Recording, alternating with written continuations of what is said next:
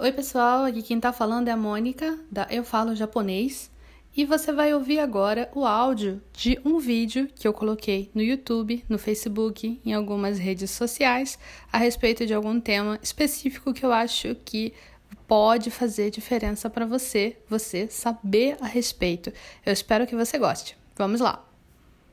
Oi, pessoal! Hoje eu quero responder a pergunta da Kelly. A Kelly quer saber qual é a diferença de usar ikinari e totsuzen. Qual é a diferença entre essas duas palavras? Então, vamos nessa. A diferença entre ikinari e totsuzen é uma coisa muito sutil, porque essas duas palavras vão significar de repente, do nada, sem aviso vão significar basicamente a mesma coisa, só que a aplicação delas vai ser um pouquinho diferente, porque elas vão ter uma pequena diferençazinha no uso delas. Vamos primeiro ver a definição de cada uma dessas palavras especificamente. Primeiramente, a gente tem a palavra totsuzen. A palavra totsuzen, ela vai significar sem aviso prévio. É uma coisa que é de repente no sentido de que ela deveria ter sido avisada antecipadamente e não foi avisada antes de acontecer. Foi uma coisa que não era esperada, de forma nenhuma era esperada. Então você pode usar nesse caso a palavra totsuzen. Agora, a palavra ikinari pode ser usada em dois casos. Ela pode ser usada no mesmo caso do Totsuzen, que seria sem aviso prévio, né? Mas ela também pode ser usada para você falar de uma coisa que é de repente no sentido de que você até sabia que ia acontecer, mas não agora, porque para aquilo acontecer teria que acontecer outra coisa antes.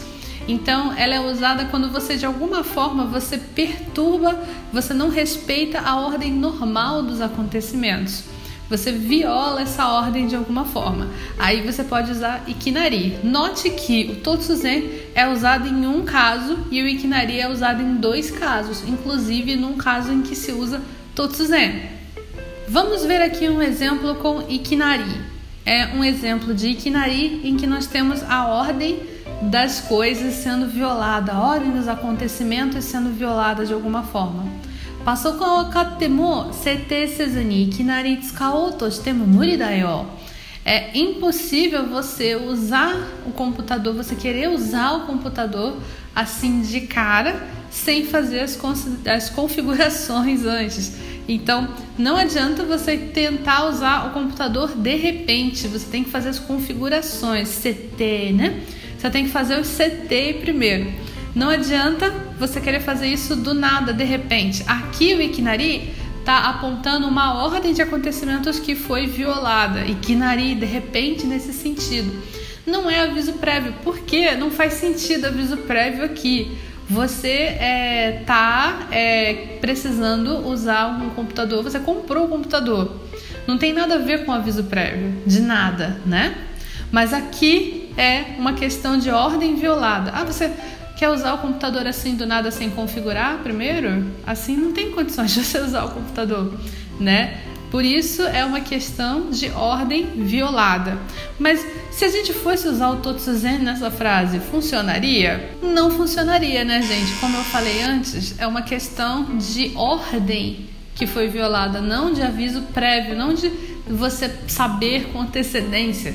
Então nós temos aqui na frase passou com o katemo 設定せずに突然使おうとしても無理だよ é uma frase que soaria estranha para os ouvidos dos japoneses porque não tem nada de totsuzen aí porque não tem nada que não fosse esperado não é nada que não, não, não é uma coisa que você usar o computador não é uma coisa inesperada, você compra o computador, você quer usar o computador, óbvio, né? Isso nós estamos falando no exemplo dessa frase, tá, pessoal? Você compra o computador, você vai usar o computador, né? Então não tem nada de inesperado do sentido de você já não saber que você vai usar o computador antes, né? Mas é uma coisa que é muito abrupta no sentido de que você precisa fazer as coisas antes. Então aí nesse caso, a gente não tem que usar o Totsuzen, a gente tem que usar Ikinari. Eu acho que o grande problema do uso de Ikinari e Totsuzen é que a gente tem situações que dá para usar os dois. Não só pelo fato do Ikinari ser uma palavra que pode ser usada para os dois casos de é, situação em que você não respeita a ordem, em que a ordem foi violada, e situação em que não houve um aviso prévio, né? Então, você pode confundir porque o Ikinari dá para usar para os dois. Mas às vezes a gente tem situações que as próprias situações são situações que envolvem as duas coisas, falta de aviso prévio e falta de ordem, né? Depende de como você encara, né? A falta de ordem é ordem violada no caso, né? Então nós temos aqui nessa frase, por exemplo, Kare wa ikinari heia ni haite kita. Se eu uso ikinari, eu posso estar querendo dizer das duas formas, que ele entrou sem aviso e sem respeitar alguma coisa antes. Por exemplo, ele não bateu ou então ele não avisou que ia entrar de alguma forma, né? Mas quando eu uso totsuzen, kare wa totsuzen rei ni haite eu só estou destacando o fato de que ele entrou sem aviso, não pensando em que ele precisava fazer alguma coisa necessariamente antes para poder entrar. Mas o que está sendo destacado aí é a situação dele não ter avisado antes. Eu não sabia, eu não sabia que ele ia entrar, né? Eu não sabia. Isso foi uma coisa totsuzen, foi uma coisa inesperada, né? Quando eu uso ikinari, eu posso estar tá também falando que é, ele tinha que ter feito alguma coisa antes de entrar. Ele entrou sem seguir o protocolo, por exemplo, né? É, e isso vai depender de caso a caso. Se você ficar na dúvida de qual você usa. Se você vai usar o Totsuzen ou Ikinari, pensa qual é essa situação. É uma situação que tem a ver com um aviso prévio?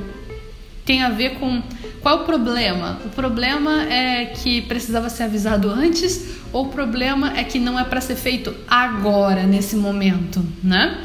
É, a Kelly, a própria Kelly fez uma, a mesma pergunta em outro comentário e ela falou assim: é, por exemplo, se eu falo pro meu chefe que eu quero sair do emprego, é, ele vai falar Totsuzen ou Ikinari, né?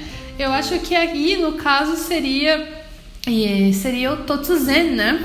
No caso seria o Totsuzen, porque o Totsuzen é que significa a questão sem aviso, né? Sem, sem ninguém saber a respeito, né? Se você for usar o Ikinari, talvez seria questão de pensar assim: é, Ikinari, yamenai de kudasai. Não, é, não, não se demita de repente. Quer dizer, você pode se demitir, mas não assim. Você não pode largar o seu emprego é, sem, sem você ajudar a gente a arrumar alguém para te substituir. Você não pode largar o seu emprego sem você é, passar, ensinar para outra pessoa o que você precisa ensinar para a pessoa conseguir fazer, continuar o seu trabalho, né? Aí se fala, totsuzen yamenai kudasai. A pessoa está destacando o fato de que é, você não deveria pedir demissão assim, sem nem avisar antes que isso ia acontecer. Então, gente, é muito sutil, é muito sutil essa diferença, mas a diferença é que principal é que o Totsuzen ele tem essa ideia de aviso prévio, né? Falta um aviso anterior. E o Ikinari também tem essa ideia, só que ele também inclui a situação da ordem que deve ser respeitada para se fazer as coisas. E aí, se você não respeita essa ordem, se você viola essa ordem, se torna uma coisa Ikinari, uma coisa repentina. Kelly, eu espero que eu tenha conseguido responder a sua pergunta. Essa eu tive que fazer uma pesquisa para poder ver qual era a diferença mesmo. E eu usei como base a pesquisa que outra pessoa fez, que escreveu nesse blog aqui. Eu vou colocar o link para vocês verem a pesquisa aqui embaixo. É uma pesquisa que foi feita por uma pessoa de nacionalidade japonesa, está escrita em japonês, mas vocês podem verificar. A pessoa também dá outros exemplos de Ikinari e Totsuzen. Eu espero que você tenha gostado de ouvir esse áudio. Se você gostou desse áudio, por favor, compartilhe com alguém esse podcast, alguém que você sabe que precisa saber dessas informações. E se você tiver um tempinho, Avalie aqui o podcast e faz um comentário. Eu vou adorar saber o que você achou. Tchau, tchau!